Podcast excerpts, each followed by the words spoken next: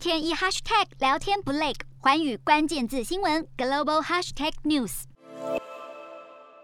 过去几个月来，美国的苹果和其他科技公司展开了一场人才大战。为了在 AR、VR 和智慧手表等竞争激烈的领域领先对手，企业之间互相挖角了不少关键员工。为了留住人才，苹果近期向内部软硬体晶片设计与营运部门的部分工程师宣告，要以限制性股票的形式向他们发放五万到十八万美元不等的特别奖金。苹果最大的竞争对手之一，脸书母公司 Meta，对于优秀人才可是早早已虎视眈眈，因此这波分红配股虽然只适用于部分部门里百分之十到二十的工程员工，但苹果为了为留人才做出的罕见之举，已经挑起了业界兴趣。日韩焦点全面掌握，东亚局势全球关注。我是主播刘以晴，全新节目《环宇看东亚》，锁定每周四晚间九点，环宇新闻 MOD 五零一中加八五开破二二二。以及晚间十点，环宇新闻 YouTube 频道播出。